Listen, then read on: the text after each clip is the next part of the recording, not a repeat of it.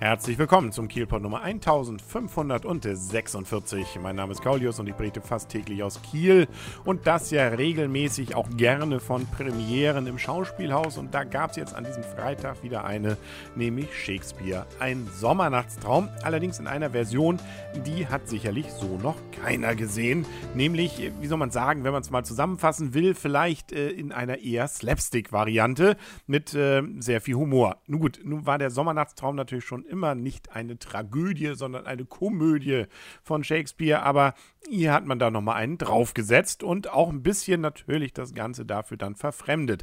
Das betrifft übrigens nicht unbedingt die Sprache. Naja, doch, an einigen Stellen schon. Da kommen dann auch mal deutsche Kraftausdrücke vor, die Shakespeare so sicherlich noch nicht gekannt hat. Aber es wird an vielen Stellen auch dann äh, gefühlt nahezu original Shakespeare dann auch gesprochen. Das wechselt aber immer mal wieder. Es gibt also verschiedene Ebenen, in denen dann auch mal wieder ganz normales Hochdeutsch gesprochen wird. Schon das Ursprungsstück glänzte ja jetzt nicht unbedingt mit Durchschaubarkeit. Es gibt auch, gab auch da schon mehrere Ebenen, die hat man jetzt hier ein bisschen zusammengefasst. Also konzentrieren wir uns mal auf das Stück, was jetzt in Kiel zu sehen war. Da haben wir so eine Art Mafia-Boss. Und das Ganze spielt dann so in den 70er, 80er Jahren. Das heißt, es beginnt schon damit, dass wir bei einer Grillparty plötzlich landen. Die beginnt sogar schon vor offiziellen Beginn des Stückes. Das heißt, wenn man in den Raum kommt, sind die alle schon da, die Schauspieler am Feiern. Und zwar in klassischer 70er, 80er Jahre Montur. Also mit langen Haaren und mit entsprechend, äh, sagen wir mal so, geschmacksverirrten bunten Kleidungsstücken, die auch durchaus hier und da ein bisschen Haut zu zeigen haben. Und äh, da prallen wir also rein. Das, wir sind also jetzt irgendwie so in einer Vorfeier zu einer Hochzeit und äh, die geht ein wenig aus den Fugen. Es zeigt sich nämlich, dass äh, nun gut das Ehepaar selber, das bald hoffentlich Ehepaar ist, äh, wohl ähm, noch nicht so sich ganz sicher ist, weil er ein Schürzenjäger ist. Er ist auch noch der Mafia-Boss, gespielt hier übrigens von Marco Gebhardt. Und ähm, dann gibt es noch mehrere Verliebte, die aber noch nicht so richtig miteinander verliebt sind, beziehungsweise den Falschen, was Papa nicht so gut. Naja, gut. Also es geht hin und her, äh, beziehungsweise äh, die, es gibt eine sozusagen richtige Liebe, die aber nicht von der Gesellschaft gewollt ist und eine Liebe, die von der Frau gewollt ist, nämlich von Helena, vom Mann aber nicht. Äh, und äh, das äh, gipfelt dann darin, dass man flüchten will nachts ähm, und dann kommen plötzlich die Elfen. Beziehungsweise in dem Stück, was jetzt in Kiel aufgeführt wurde, hat man das Ganze dann versucht so zu drehen, dass unser Brautpaar, das ja hier die Hochzeit feiern will, unser Mafia-Boss, sozusagen in die Nacht hinein ein besonderes äh, Ambiente reinlegen will, indem er einfach mal ein bisschen Kulisse aufbaut und dann auch noch Kleidungsstücke rumreicht.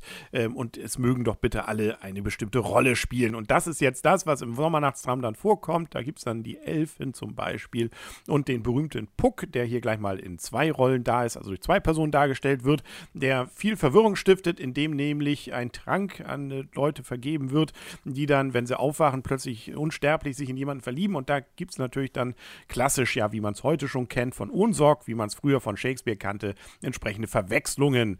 Also eigentlich ist es mehr oder weniger eine Verwechslungskomödie, die am Ende sich aber dann natürlich zum Guten wendet und sich dann doch die richtigen findet. Ne, zumindest einer davon äh, musste dann zwar weiterhin durch den Trank mehr davon überzeugt werden. Und dann gab es am Ende noch ein Theaterstück, ähm, das dann auch im Original tatsächlich vorkommt, dort aber, glaube ich, deutlich äh, ähm, klassischer vorkommt, als es hier jetzt präsentiert wird. Wie gesagt, wir haben hier also nicht nur dieses 70er, 80er Jahre Ambiente mit übrigens viel Musik, die aus dieser Zeit kommt, von Udo Jürgens Songs bis, bis, bis, die dann auch von den Schauspielern teilweise gesungen werden, klein wenig auch nur angedeutet werden. Das macht auch schon dieses Ambiente ganz anders, als man es vielleicht von Shakespeare sonst äh, so gewohnt ist. Und ich sage ja, es ist Slapstick. Also es immer wieder ständig natürlich darauf aufgebaut, äh, Witze zu erzeugen. Und die zünden auch in sehr, sehr vielen Fällen. Nur ganz am Ende, finde ich, wo dann das Stück aufgeführt wird äh, von Pyramus und Tispe. Da haben sie ein wenig, finde ich, overacted. Da gibt es zwar ein paar witzige Gags, äh, insbesondere Herr Prehn wird dann dort äh, ziemlich äh, witzig dann äh, auftreten. Allerdings der Rest, ja, ne, das war ein Tick zu lang. Also dem, ich fand es persönlich ansonsten bis dahin ziemlich witzig, grandios. Das ist nichts, wo man jetzt sagt, Mensch, da habe ich was gelernt. Aber es war was, wo man sich wirklich gut unterhalten lassen konnte. Und das immerhin bei 2 Stunden 40 Minuten, allerdings inklusive Pause. Wobei der schönste Teil eigentlich bis zur Pause ist. Danach wird es dann, wie gesagt, insbesondere mit dem letzten Stück dann, dem letzten Akt, ähm, ein wenig abflachend. Besonders herausragend ist Jessica Ohl als Helena.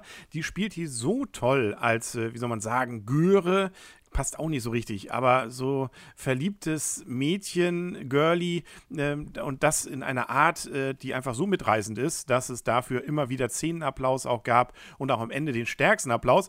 Besonders bedauerlich, äh, ich hoffe, dass sie es noch weiter dann auch Stück, das Stück spielen kann. Wie man dann nach dem Stück erfuhr, hat sie sich dann wohl nach der Premiere einen Hexenschuss zugezogen. Also hoffen wir mal, dass das dann schnell wieder behoben ist. Überhaupt scheint dieses Stück so ein bisschen äh, mit einem ganz kleinen schlechten Stern beleuchtet zu sein. Es gab noch einen weiteren Unfall wohl bei, den, äh, bei der Generalprobe. Kammerschauspielerin Almut Schmidt hat sich da verletzt, deswegen konnte sie nur im Rollstuhl auftreten. Aber auch das wurde so gut eingebunden, ähm, dass das, äh, bis man es dann nachher nochmal von Herrn Karasek äh, nach der Premiere hörte, gar nicht auffiel und man dachte, das könnte vielleicht einfach auch so gewollt sein. Hoffen wir mal, dass, wie gesagt, alle sich natürlich ganz schnell von ihren Verletzungen wieder erholen. Und dann sei noch herausgehoben Marius Borkhoff, der spielt nämlich den Zettel bzw. Pyramus.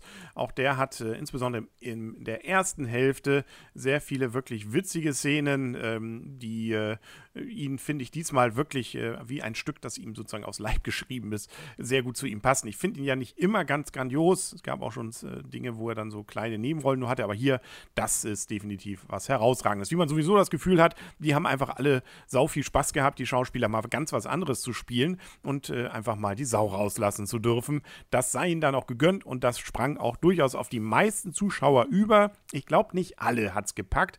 Äh, es gab sicherlich welche, die dann doch den klassischen Shakespeare vorgezogen hätte. Es gab einen, der Buh rief, soweit ich es denn mitkriegte im Schlussapplaus. Der Rest hat euphorisch gefeiert.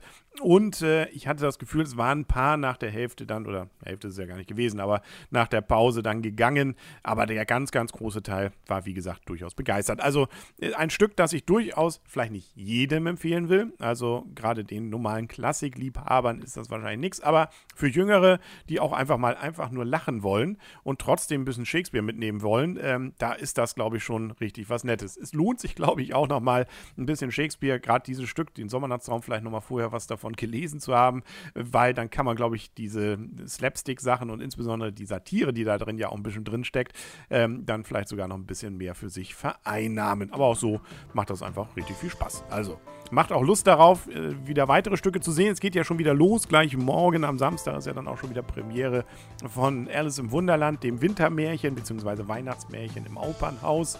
Und äh, davon werde ich dann in den nächsten Tagen sicherlich auch nochmal berichten. Also, das war's für heute erstmal. Bis bald, euer und ihr, Kaulius und tschüss.